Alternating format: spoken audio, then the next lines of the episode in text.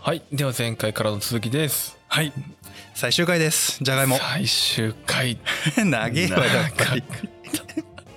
まあまだ一本ありますんでねたあまだねはいはいちょっとね他にも品種があるのではいその辺のエピソードまあ今回はストーリーというよりはぶつ切りのいろんなエピソードを紹介して終わりにしようかなというふうに思ってますはいはい前回ちょっと言いましたけど日本で有名なじゃがいもの品種といえば男爵とメイクインですねうんはいそのメイクインのお話をちょっとしますおうメイクインはイギリスの郊外の、まあ、農場で見つかったという感じかな、ああそうなんだ、まあ、偶発的にえー生まれてそこで育てられてたジャガイモがいいねということになってでサットン商会って結構名前はだけは知られてると思うんですけど、おうえーイギリスのサットン不死商会親子って書いて不死商会ですねうんのところから1900年に紹介されてそれでえー広まっていくと。っていうような感じで日本にも入ってくるんですけどこれがいつどの経路で入ってきたのか全く分かりませんおうわからないですね、唯一分かってるのは1917年にえー北海道に上陸したよということが分かってますはあはい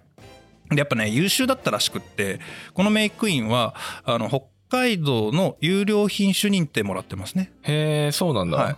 これは多分ちょっと梅干しの回とかでも少し触れたんですけどうん戦後すぐの頃にまあ荒れちゃってる農地とかねあるので、えーみんなで一つの品種いい品種を共有してで農業盛り上がろうぜっていうことをやるわけですよ各都道府県で。はい、はいはいはいで1928年に北海道のジャガイモも同じことがあってこの年に男爵も同時に、えー有料品種認定をされています。はいただですね男爵ほど広がらないんですよ。ああそうなんだ男爵に比べるとちょっとね病気に弱いだかへえら作る方としても、うん、微妙みたいなうんうん感じなんですね、うんで昭和30年代だから1955年かあ昭和30年だよね、えーくらいに変なところから人気がドンって上がっていくんですよ、変なところから、うん、関西地方関西地 方一応作ってたんですよだから北海道に入ってでほらもうこの時点で昭和も戦後ですからうん北海道でじゃがいもっていう感じにはなってるんですけどもう何何百万トンとかと作ってるんですよ百何十万トンとか作ってるんですようんの状態で全国に普及している状態でメイクインが急に人気出るんです、急になんだ、はい、これなんでかなっていうのをちょっと調べたら要はね昭和30年代っていうのは戦後の復興期から高度経済成長期に移行するくらいの段階はあ映画「三丁目の夕日」とかああいう世界観ですねあーはいはいはい、あのぐらいの時代感なのでちょうどね町の方とかだと外食産業が元気になり始める頃、うんうんうん食料自給率も上がってきてでお米も不足してるのではなくてちゃんとあるとうんで改めて家庭料理やろうとかあとクーラーかなんだっけあともう一個カラーテレビかうんああいったのが欲しいよねって言われてるような時代感ですよはいはいはいだから料理というものが料理として認められつつある時代感なんですねほうでメイクインっていうのは例えばで男爵とか他のお芋に比べるとしっとりしてて滑らか、うんで目の食い込み具合が浅いんだよねああそうだね、で煮崩れしにくいほだからね皮むいて形を成形した時に例えば日本料理の煮物にする時にね形が綺麗でしっとりしてるから和食の煮物と相性がいいうはいはいはで関西いうんはい関西の料理と非常に相性が良かったはということで、まあ、大阪とか京都あたりから急に人気が出始めてあうんでそういう一大消費地で人気が出ると作り手も作りがいがあるので作るようになるとほうう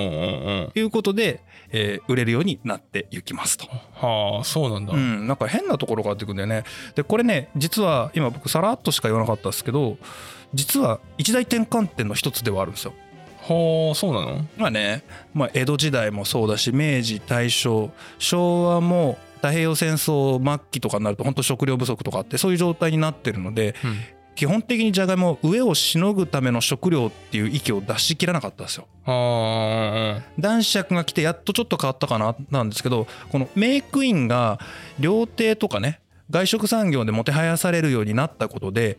飢えをしのぐための食料から味わうための食材に変わるんですよ。ああここで変わるんだ、は食料っていう扱いはもうちゃんと食材だよみたいな。あなんである種日本に帰化しきったなっていうような。うーんそういう感覚があるんですよね。はあそうなんだこれもちろんその日本料理でこうなったっていうだけなのでその少し手前の段階があるんですよ。手前の段階、はいえっとね、じゃがいもの生産量が上がるためには消費者側がじゃがいもをいっぱい食べてくれなきゃいけないはこれがね本当の意味であ日本に帰化するタイミングだなと思ったのが、えー明治30年代くらいかな、い、はあうん、このくらいからじゃがいもが認知され始めるんですよは全国区で。あああそうなんだ、うん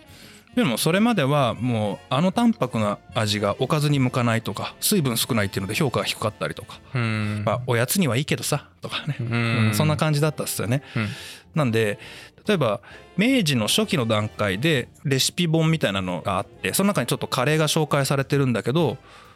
じゃがいもは具材の中に入ってないとかね、あ入ってないんだ、うん結構そんな感じですよ明治5年の本とかだと出てないんですよへえ、カレーあんのにじゃがいも入ってないんだみたいなはあ、意外だねねそんな感じなんですよねはこれが明治31年に「日曜百科全集」っていうまあこれ雑誌かなが出るんですけどその中のレシピの一つにカレーがあってでじゃがいもが入ってい、るああここでは入ってくるんだね、はいこれが初初あ 初はい1898年明治31年にじゃがいも入りのカレー初へえ初登場そうなんだ、でそれを見てちょうどほらちょっと話昭和から明治ぶっ飛んじゃいましたけど明治の時代に家庭料理という造語ができたっていう話をしましたよね番外編でしたね番外編だっけ冷やすの回だっけ忘れた冷やすなか何か番で外編のあたりだ以前ねお話ししたかもしれないですけど、うん要は本来だったら料亭などで行われるようなことを料理というふうに指していたのが家庭とくっついて家庭でもちょっと晴れの食事を作りましょう毎日やると家庭が幸せになりますよみたいな啓蒙が始まるわけですね。はいはでここにいろんなレシピ本が出てきてしかも西洋化が進んでくるので西洋料理もバンバン紹介されるようになってくるという流れの中でカレーが出てきてそこにじゃがいもがほっと乗っかるいうんでこれがね人気になるのよああそうなんだ、うんもうカレーとじゃがいもいいねっほうていうことになりかつ1905年明治38年実はこの2年前に内国官業博覧会っていうのがあってほまあ万博ですよね平たく言うと食とかいろんな商品の万博みたいなやつがあってううんでそこで当時のなんだろう薬種問屋さんかなあの漢方薬とかああいうのやってるようなところだねうんがウコン粉っていう粉を展示するのよはでこれが受賞するわけだよあへえこれいいねってそそうなんだでそのウコン粉が何かっていうとカレー粉なのよ要ははあもう全部スパイス混ざってたからこれいいじゃんってことになってじゃあ分かった分かったっていうことになって、えー明治38年1905年にハチカレーというのが国産初のカレー粉として発売されるへえはい、今でもありますよ八食品さんっていう会社さんなんですけど、ああそうなんだね、はい、これが日本の一番最初のカレーなんですねへでそこから15年後大正9年ですね、うんとうとう「バレ一緒のお料理」という本が出版されますえはあもうじゃがいも専門のレシピ集ですよねうんうんこれ100陳超えましたよ144種類のじゃがいもレシピ載ってるらしいよああめちゃくちゃあん ねすごいよねうんこれ気づいたのさ昨日だからさすがに買ったり読んだりしてる暇ないんでどういうのやか分か んない昨日読んだ昨日読んだんだ昨日見つけたこれを、へうんうわ読みてえなこれまあリスナーさんもう気づいてると思いますけど原稿を書き上げたの昨日の1時なん でで今日もう台本に起こして収録してるんで今は11時23時ですね23時だねはい、そうですね、うんはい、読んでる暇ありませんでしたすいません増えないね、 はい、そうこれねこのバレエ書のお料理が出てくるあたりそのまあ前後ですね大正年間にいわゆる文明開化の時代ですね、ほう、はい、大正ロマン「ほんと鬼滅の刃」のあの世界観はいはいはいあの時代ですよ、うんこのぐらいに、えーコロッケ、ああコロッケね、はい、僕ね書籍で読んだだけなのでなんか筆者はね「コロッケコロッケ」というあの有名なコロッケの歌が流行するって書いてあったんだけど知らんがな って思ってはあどんな歌だったんだろうねでもだいぶ巷で流行った歌らしいんですよ、へえじゃあ相当だね、本場のまあもともとのそのオランダ料理としてのコロッケは結構肉多いめらしいんですうん、けどえじゃがいもの方が多くてもうザじゃがいも料理みたいなうん今でもひき肉よりもじゃがいもの方が多いですよね多いね、うんこそれはもうこの当時の名残みたいですねああそうなんだ、はでやっぱり同じぐらいの時期に肉じゃがっていうのが出てきて、ああこの頃なんだね。で一気に普及していくその家庭料理の波に乗って肉じゃがも普及していくとはそういう感じなんですよ。あ。うんでこれ何がポイントかっていうと前々回くらいもうちょっと前かなにちょっと言いましたけどじゃがいもが普及するためにはおかずじゃなきゃダメなんですよ日本の場合はお米のね。お米のおかずじゃないとダメなのうん。でカレーもコロッケも肉じゃがもおかずなんですよそうだね。でこれがなぜ成り立ったかっていうと肉はあ肉。肉要はねじゃがいもって基本的にタンパクじゃないですか、うんうん。それそのものはおかずになりにくいうんそうだね。けれども肉のコクが加わることでそれがカバーされるうん。で一気にじゃがいもの消費量が上がってくるっていうはあその組み合わせなんだ。ああやっとじゃがいもおかずになるんだこれが本当に帰化した瞬間だなって感じ、はあ確かにね。でこの前段があって日本料理の中に入ってきたのがメイクインってことだよ要ははあ。そうなんですよなんで1903年の段階で27万トンだったじゃがいもが1907年えーそれこそ男爵が出てくるあたりで55万トンはあ増えたね。はい、で共作の時に男爵が乗り切ったよって言ったのが1913年でその3年後には100万トンああすごい増えたんだね。で1919年、えっと第一次世界大戦の終戦の翌年くらいかな、うん。えーのタイミングで180万トンはあ。で現在じゃがいもの総生産が200万トン前後なので、うんもうそれに近い量をこの時点で産出してるってことですねはあ一気に増えたね。一気に増えた本当に。でも確実にこの時点で里芋を消し飛ぶぐらいの勢いでじゃがいも伸びてますねそういうことだね。ははい、で煮物をする時に多分ねじゃがいもの方が楽なんだと思うあ。ぬるぬるしないからむくに楽あー確かに。とかねうん。そういった背景もあるのかなとは思います、うんうんまあ単純に多分ね里芋よりもじゃがいもの方が量産楽なんだよね。はい、作るのにね、うんう。ん、量産が楽あとねあの食べる以外食べるっていうか、えっと芋を芋のまま食べる以外の加工があるっていうのも大きいかもねあー確かにね、うんまあ、あと保存も全然長さが違うからねそうだね、うん、はい、そうそうじゃあそのちょっと今違うやつの話したんだけど、うん今から言う品種タクだったら知ってんのかなちょっと3つ言うね、はい1つ目粉吹雪おお粉吹雪ねうん2つ目豊城ほう豊城よいや3つ目北海黄金北海黄金聞いたことないああ一個だけね聞いたことあるねあーとえどれどれしてた粉吹雪あー粉吹雪ねうんでしょうね粉吹雪じゃがいも品種別生産量ナンバーワンなんであこれがえー男爵を抑えてのナンバーワンですねあああそうなんだそうそうそうそうなんですよあそれでよく聞くんだね、第2位が男爵うーんで3番目に豊城が来て4番目にメイクインかなほうほなんかそんな感じあと北あかりとかが入って7番目に北海黄金ううーんそんなな順番なんですよ。おおで粉吹雪って何に使われてるかっていうとうん主にでんぷん用ああそれであんまり野菜コーナーには並ばないんだねそうそうそう名前はね聞いたことあるね、うーんうんまあそもそもね名前が粉吹いちゃってるから うんうんうんうんもう完全にでんぷん多いですよみたいな感じなんですねはいはいはでこれなんでこのでんぷん加工用が1位になってるかっていうとい。うん。その北海道で作るじゃがいもって弱点があるんですあ、そうなのこれはね品種とか生産方法ではなくてもう立地の問題立地まあねじゃがいも作るじゃん成果ですよ基本的にうん。じゃがいもから日本全国に送るわけでしょは遠いじゃんい。遠いね。で行った先でまだ保存するわけでしょうん。重いんよ まず重いまあ、芋だしね。ね水運んでるのもんだから半分くらいははんはん。米と違ってねそうだね。米に比べたら保存効かないじゃうんん。腐っちゃうのよはあ。しかも時期によっては芽が出ちゃうのよそうだね。だからめちゃくちゃたくさん作っても出荷できる量の上限決まってくるわけうんうん。でもじゃがいも経済なわけですよ明治期なんか特にはいだかはらじゃあどうすんのこの余分に作ったやつってなったらあでんぷんにしようってい。だはかあ。らもう粉砕して水に浸してこせばみたいなうんうん。上積み取っちゃえばみたいなそういう感じですよはいはそういう感じでそこそこ簡単に取れるので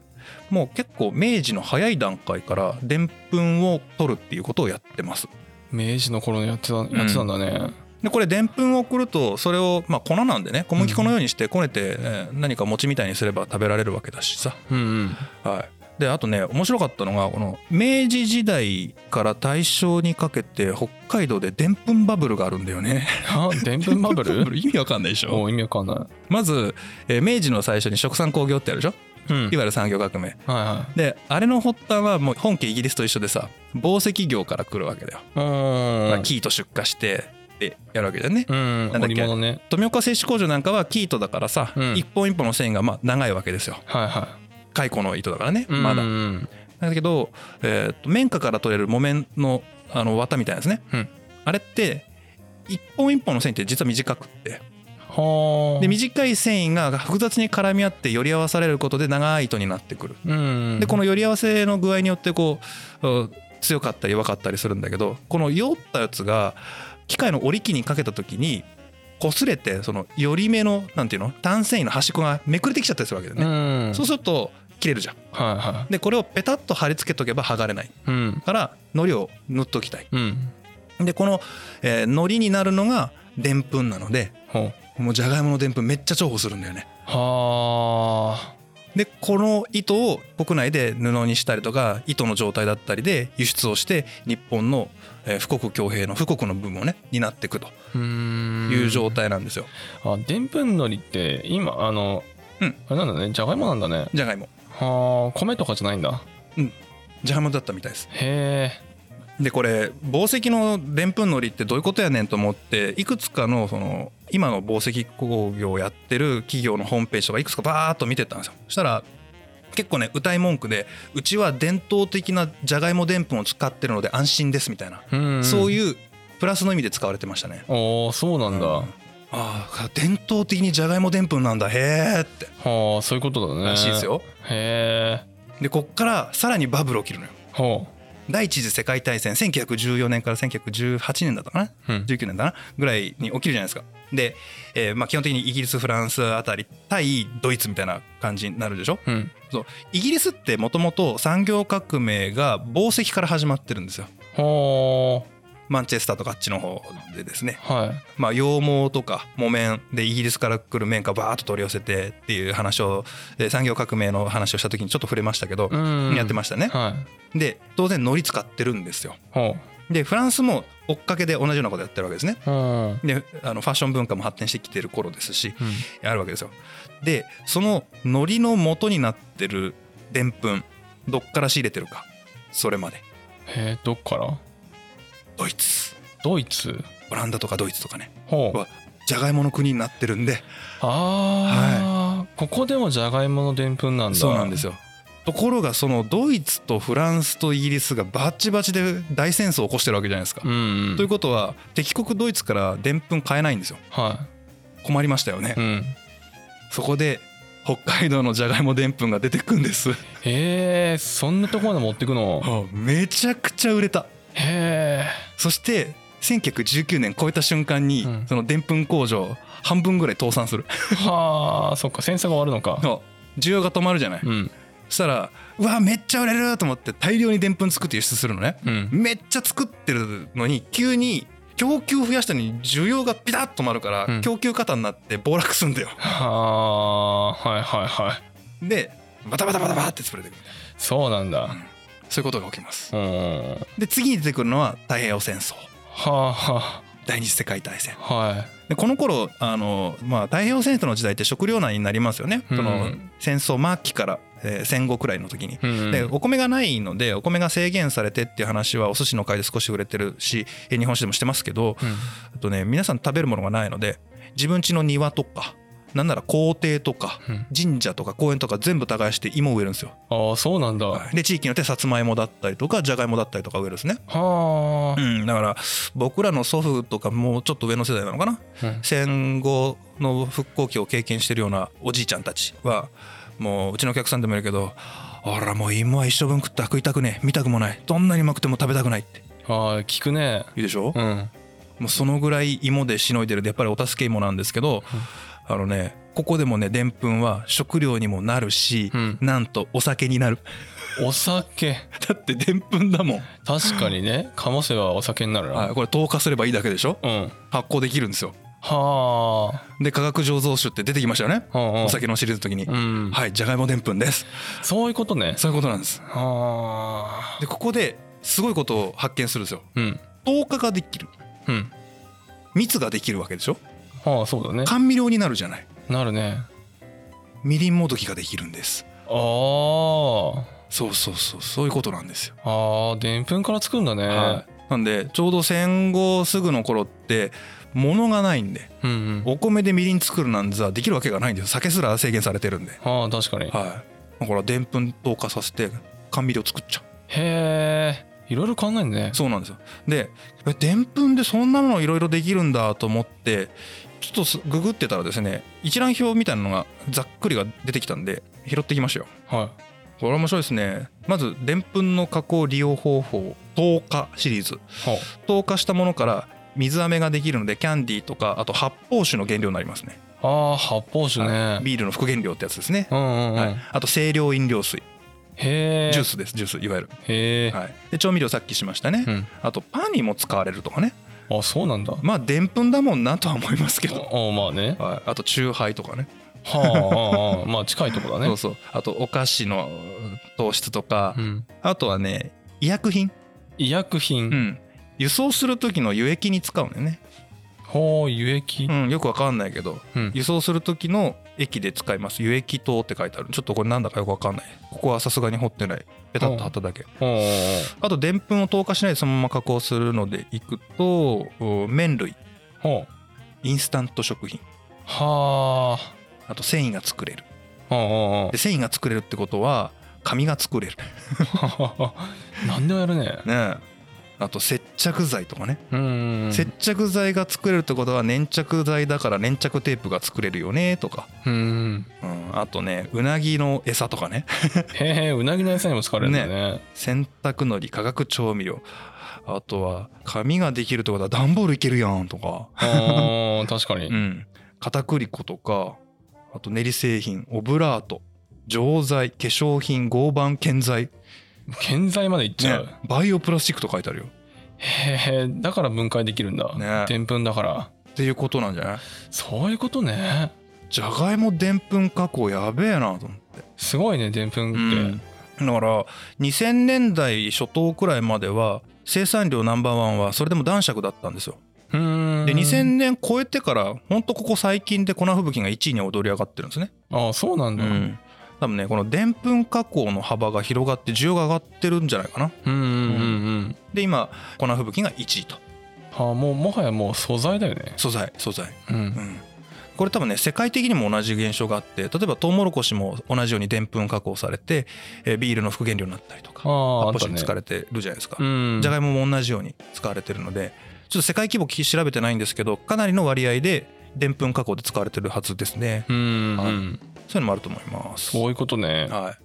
そじゃあ、でんぷん加工いったんで、うん食品加工、 食べる方ね食べる方ね、うん生で送るんじゃなくて、加工食品にしてから送るやつ。はいはい。もうね、じゃがいもで加工するといえばもうこれですよ、ポテチ。ポテチねはうん一番多いだろうねい。一番多いですね。やっぱね、大人気で、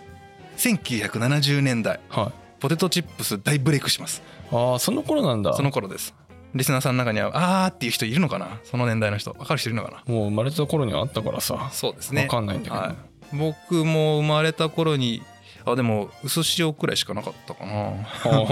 一種類だった気がしますよまあ今もねいっぱい並んでますから、うんちょうどねこの1970年代っていうのはうん、アメリカからね輸入構成が来るんですよ輸入構成要はね「買え買え買え」っつって格安でねじゃがいも関連の製品こう輸出しようとしてくるんですよね、ああそうなんだ、はいでそこはもうビジネスバトルなので、うん品質と価格と量とそういう流通ととかそういう契約とかねまさにあの政治もた多少もちろんあるんですけど、えービジネスとして戦いがバトルが始まるんですね。はいはいはで基本的にはあの植物貿易法で守られているっちゃ守られてるので生の芋は輸入されることはないんですよ基本的に。いもそのじゃがいもの病気とか持ってこれちゃたまらないので、うああ確かに、はい、日本の国内で売られてる生のじゃがいもは全部国産のはず。うーん、はいそれはもう法律で決まってるのでへえそうなんだでこの貿易法に該当しないのがもう加工されてる冷凍のやつとか粉になってるやつとか乾燥されてるものですねあー確かに加工品なんか海外製多いよね、ほうこれ加工品ダメって言ったらプリングルス消えますからね 確かにそうい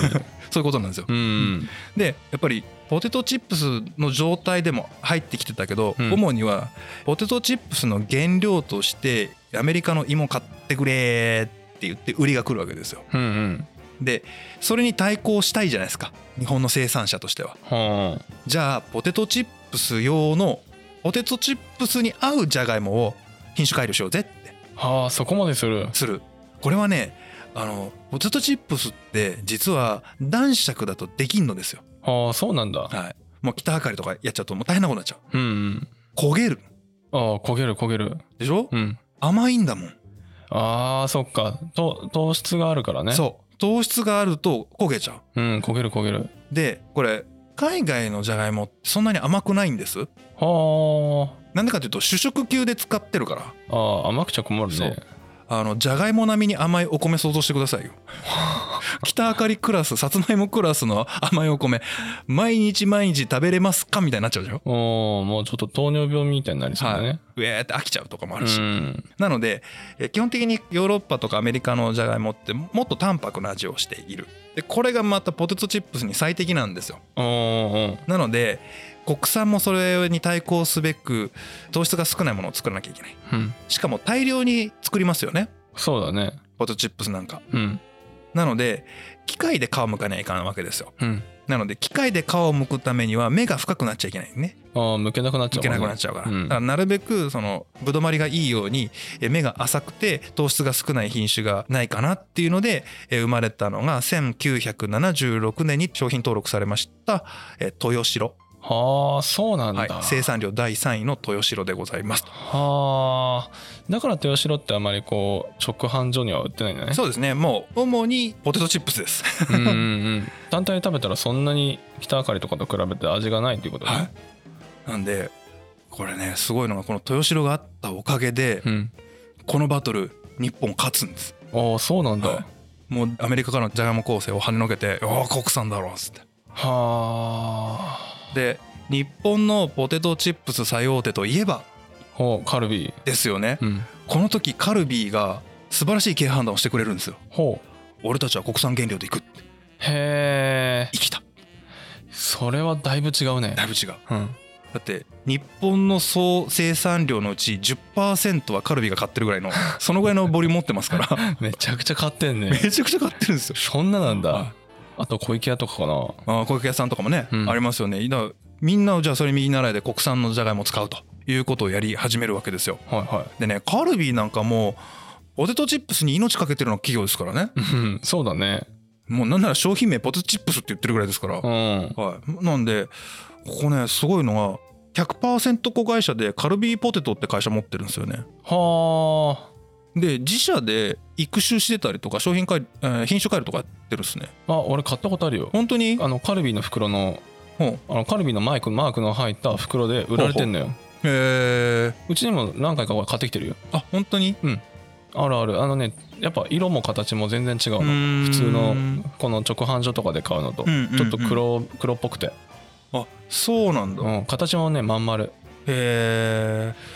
いやなんかね自分のところでいろいろとこう開発をしてたりをするし、うんでほら豊城一発だとちょっと怖いじゃん、うんあのいざ病気になったらほらじゃがいもって基本クローンだからうん1個病気入ったら全滅しちゃうじゃんそうだねでまあ普通の農家さんに任せといてもいいんだけど自分のところでもちゃんと商品開発をするしで海外に行って、えーいいじゃがいもないかなっていうのを探してきて、えー持ってきたりとかしてうんうんで今ね4種類だったかなメインで使ってるのは、ああそうなんだ、うんでそれを栽培してもらって契約農家で栽培してもらってでちょっと収穫時期もずれるような品種を選んでで病災害に耐えられるもう安定した生産体制を作ってそれをみんなポテトチップスにするみたいなはあそこまでやってるらしいですよ徹底してんねね、まあ徹底しないと商品なくなっちゃうもんね、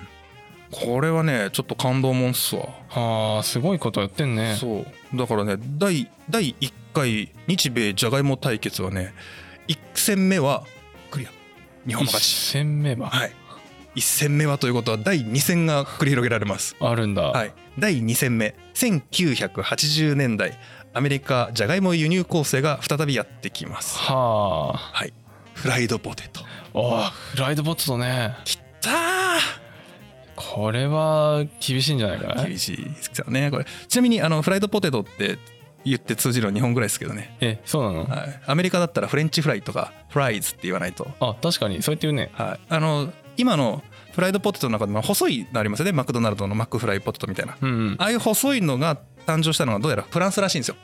ああフランスなんだ、はい、でもうちょっと他のファットバーガーとか言うとでっかいのとかさ、うんフィッシュチップスのフライドポテトなんかもっとでかいでしょ、うんうんあれあれはフライドポテトなんだけどフレンチフライズは細長いやつああ確かにフレンチフライっていうね、はいなんでまあ英語として通じないというか、まあ、カテゴリーを厳密に言うならば大くくりフライドポテト、うんでその中の細いやつフレンチフライみたいなうん言い方をするんじゃないかなと思いますよ、はまあ、ちょっとどうでもいいチップスなんですけど これ1980年代なんでもう僕小学生くらいですね生まれてますねあ、おうはいえっ、とマクドナルドがですね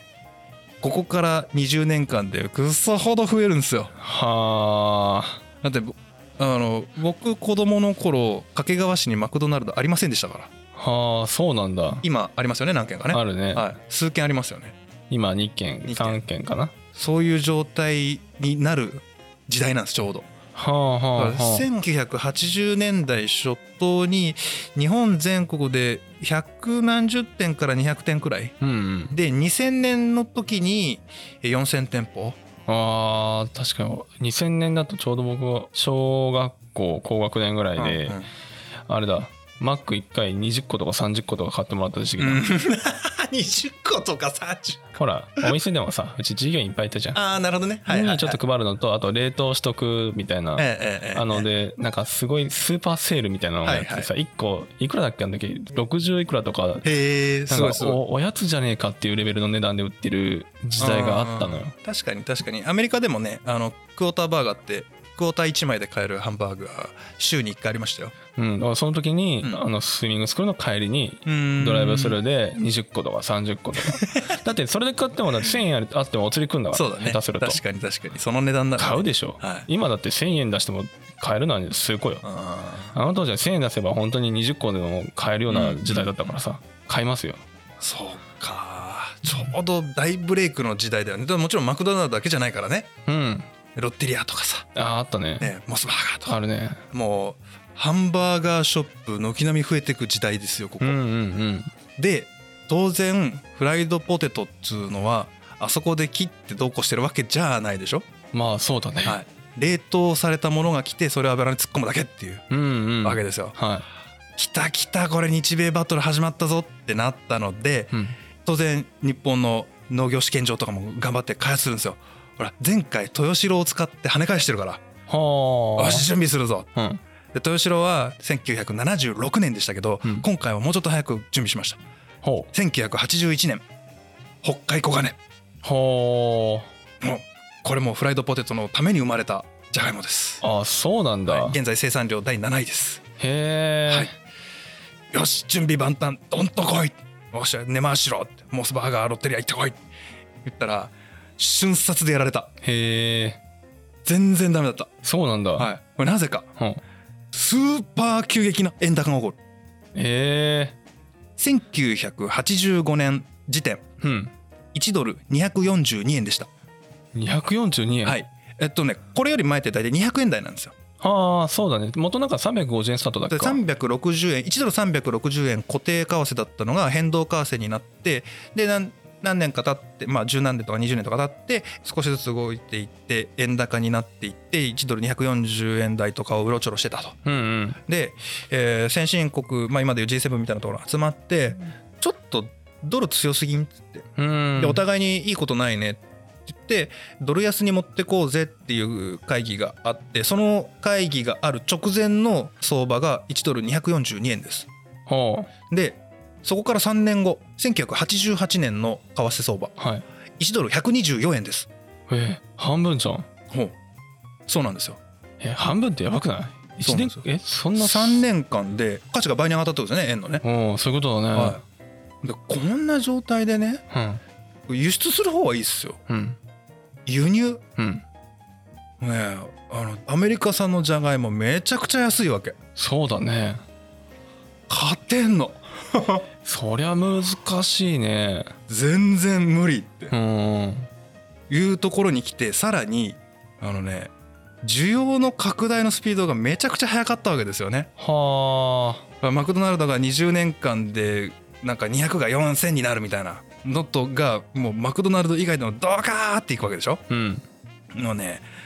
みんなフライドポテトよこせの状態になるわけでいやあの時は本当すごかったよねしょうんで北海黄金が登録されたのが1981年はいで一つの種芋から生まれるじゃがいもってまあ大体10とかいって15いくかなとかでしょあで米の場合だったらさ一粒植えたらまあ現代だったら200とかうん100何十とかいくんで、あうんもうスピードが違うわけですよ拡散スピードがそうだね1が200になって 200×200 でみたいな話でいくのが1が10になってえー10が100になって100が1000になってみたいな、うんそんなペースでしか広げられないのでうんこんなに急速に需要が拡大されちゃうと生産追いつかないわけですね確かに安い上に供給が追いつかないうん勝てるかなこれ いや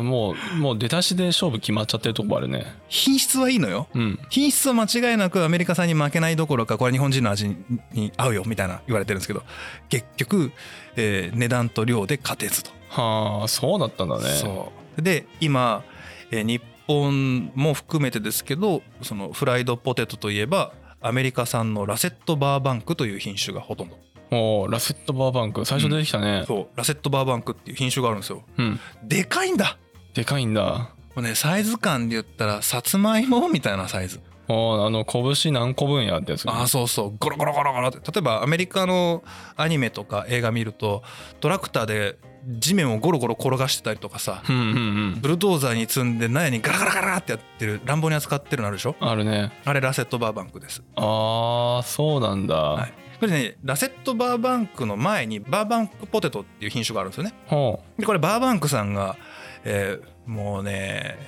えー品種改良の魔術師って呼ばれてるのはバーバンクさんっていうその研究熱心な方がいらしてうあそうなんだねでそのバーバンクさんの作ったポテトの突然変種がラセットバーバンへえ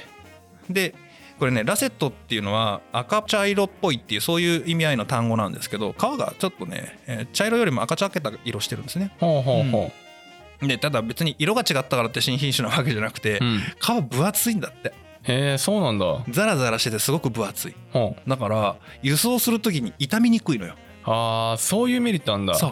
だからうまいかどうかももちろん大事だけどもう輸送コストが下がるっていうのでもう今アメリカの一番作られてる品種はラセットバーバンク一強ぐらいの感じですねまあ確かに大型の重機でね、はいやるなやるんだったら傷みにくい方が楽だよねそうそうそうあのじゃがいも大国の一つであるアメリカのもう最強種がラセットバーバンクはあそうなんだみねたいな感じですね本当はねこれラセットバーバンク開発が開発がというかあのアーリーローズからバーバンクになってラセットバーバンクになってそこにはトーマス・エジソンやヘンリー・フォードが出てくるのでっていうので面白かったから話そうと思ったけどうんカットしましたカットしたんだ、はいこれで1は余裕でいけ ますんで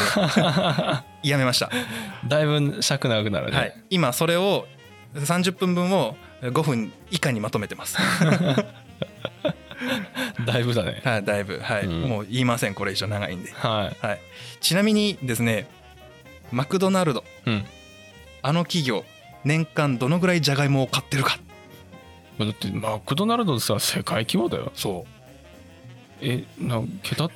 桁もう桁が想像つかないけどわけわかんないでしょうん1年間でおよそ150万トン、 150万トン、うん日本の生産量が190万トンから220万トンの間ぐらい今全部合わせて全部合わせてでんぷんのやつも含めて全部含めてわお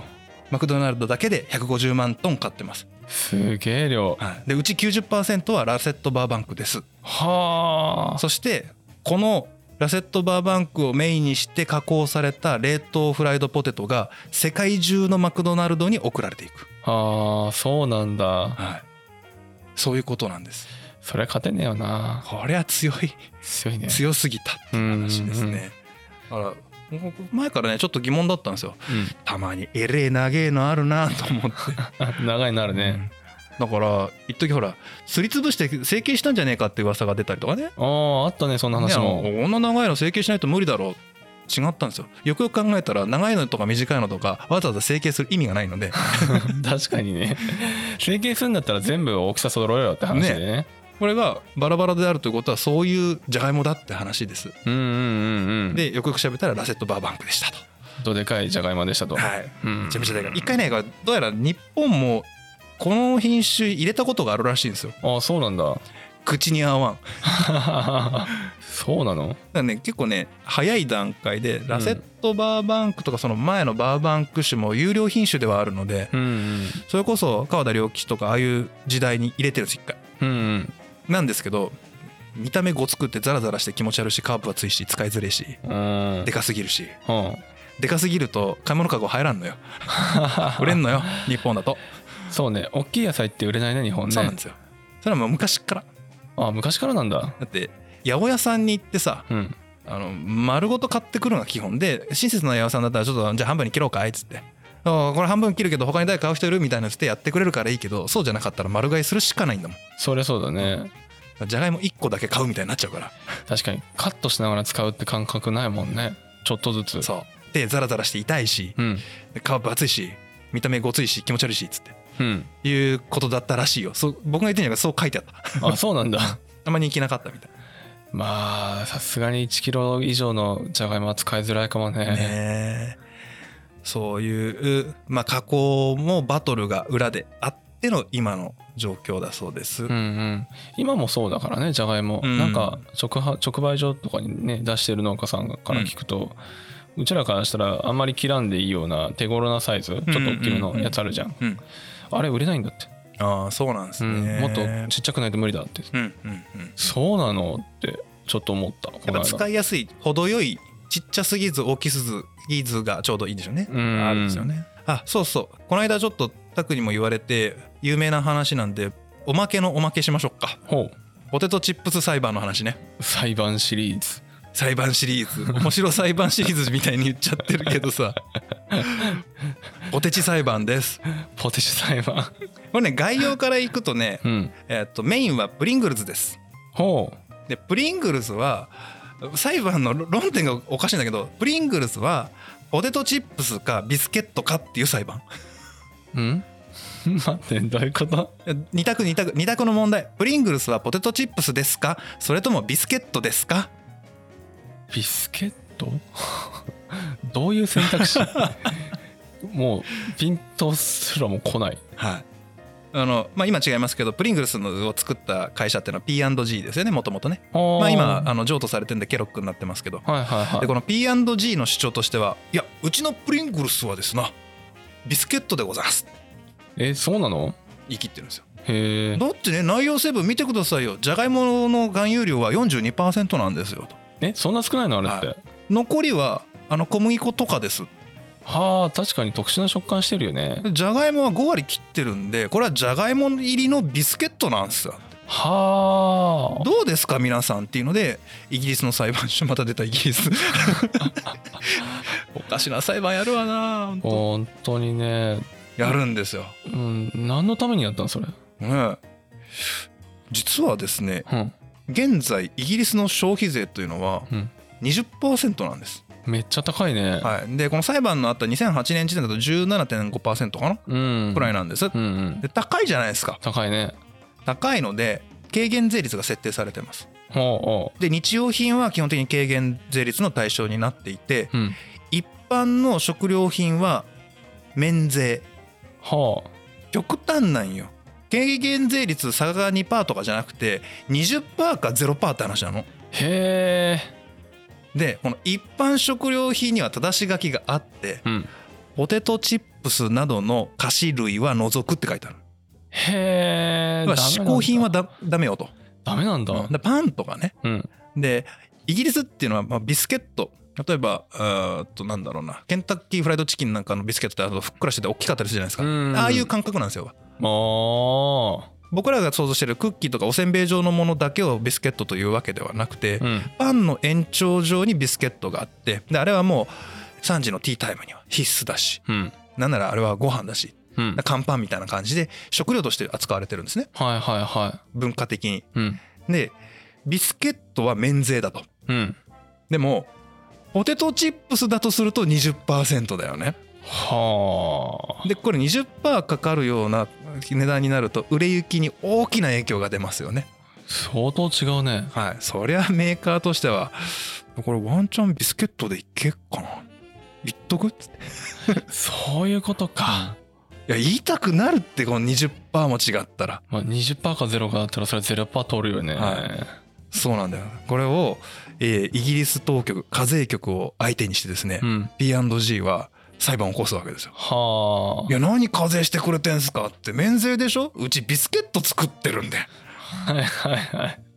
で一審の判決が2008年に出ますおう判決はうんビスケットでいいんじゃないですかええそしたらもう課税局が「いやいやいやいや待て待て待てそれはもう理屈はそうかもしれんけど、うん知れんけどいやこれもう一般常識通念としてもうおかしいでしょ」まあどう見てもスナック菓子やからねはい、もうそもそもこれ免税の意味ってスナック菓子を別にした意味よく考えてくださいよってスナック菓子なんだからポテチかどうかの前にこれダメでしょって うん言って上告するんですよおうおうおうで2009年第2審判決出ます、はいこれをもって最終の判決といたしますプリングルスは公式にポテトチップスということにいたします 公式にポテトチップスとして認められましてね なんや公式にポテトチップス国が国がもう裁判証明と言われてすげえなもうねすげえ中世には火あぶりの刑にするしさ しかもめちゃくちゃもう最近じゃんそうつい最近の話です2000年代2000年代よはいすげえなやこういうね本当本当おまけの話 はあもうまあ向こうの人たちというかねプリングルスにとってはねはいだいぶ死活問題な感じではあるけどそういうこともちょっとおまけとしてちょっとこの間ね雑談してる時に収録の外で話になったんでうんあ改めて紹介をしてみようかなと思いましてねはいはいはいさあ今今回ははなこれで全部小ネタ集でしたけはあどちゃんとあのポイントあったでしょうん日本に帰化したタイミングがあったりとかねそうだねそうなんですよちゃんといろいろとあるんですよ女性産量シリーズとかねはいうん使い道もちゃんといろいろとじゃがいもは使いどころがありますよねというお話でございましたうんさあエンディングいきますかエンディングですかねはいまとめはいさすがに頭ボーっとしてき たけどちょっと改めてちょっとねレシピに入れてなかったなとは思うんだけどあー毎回シリーズ最後やってるやん今回やってねえな台本にも落としてないからちょっとあのさらっともうよくない今回いいかでね日本のじゃがいも料理は意外と限られてるよメジャーどころはあそうなんだうん、もうい煮っころがしにするでさっきの味噌カンプラともあるけど、うんもう肉じゃがとさで煮物に入れますよ揚げますよベイクドポテトで焼きますよスライスしてどうこうしますよ、うんうんっていうのがもうほぼほぼですよ、うーん日本の場合はまあさっきちょっとあのメイクインは肉ずれしにくいっていう話もあったしねはい、うでん煮崩れしやすいやつは煮崩れる前に潰すっていうのでコロッケにしたりとか、はいはいマはッいシュポテトにしたりとか、うんえーサラダにしたりとかね、うんうんするわけですよね、んそうかいう話なのでそんなに言うことないからじゃあ海外のいろんなじゃがいも料理引っ張ってくるとも主食だからねうもうもうロシア料理だけでどのぐらいあるかみたいな話になっちゃう。あーちょっと極端すぎるかはい、じゃああアンデス行きますかヒマラヤ行きますかインド行きますかみたいになっちゃう。 まあもうその辺はもう調べてもらえますか自分でですかね。うんあのもし僕あのさっきも言いましたけどバレ一緒のお料理未読ですんで。うんまあ、どこかでゲットできるかどうかすら分かんないですよ大正9年発行の本なので分かんないで すけど見つけて読んだらどっか番外編かなんかで報告しますねそうだね、はいそうしよっか読む余裕があればね 頑張ります頑張って読んでみます興味はありますからはいまあごめん今回もだいぶ長くなったんでじゃああと最後は次回みまとめで次回にする次回にしましょうだってもう52分ですああそうですか意外と長いですねいじゃあやいや52分からまとめしたらだいぶ長くなるよもうん、じゃあ最終回は一旦ここまででじゃがいもシリーズは終わりということで、うん次回はじゃがいものシリーズを俯瞰してみた雑談会ということで、う、いきまはしょい、うか番外編がね番外でね、はい、やりたいと思います、はいということでじゃがいもシリーズ今回で終わりとなりますありがとうございましたありがとうございましたさすがに噛んだな。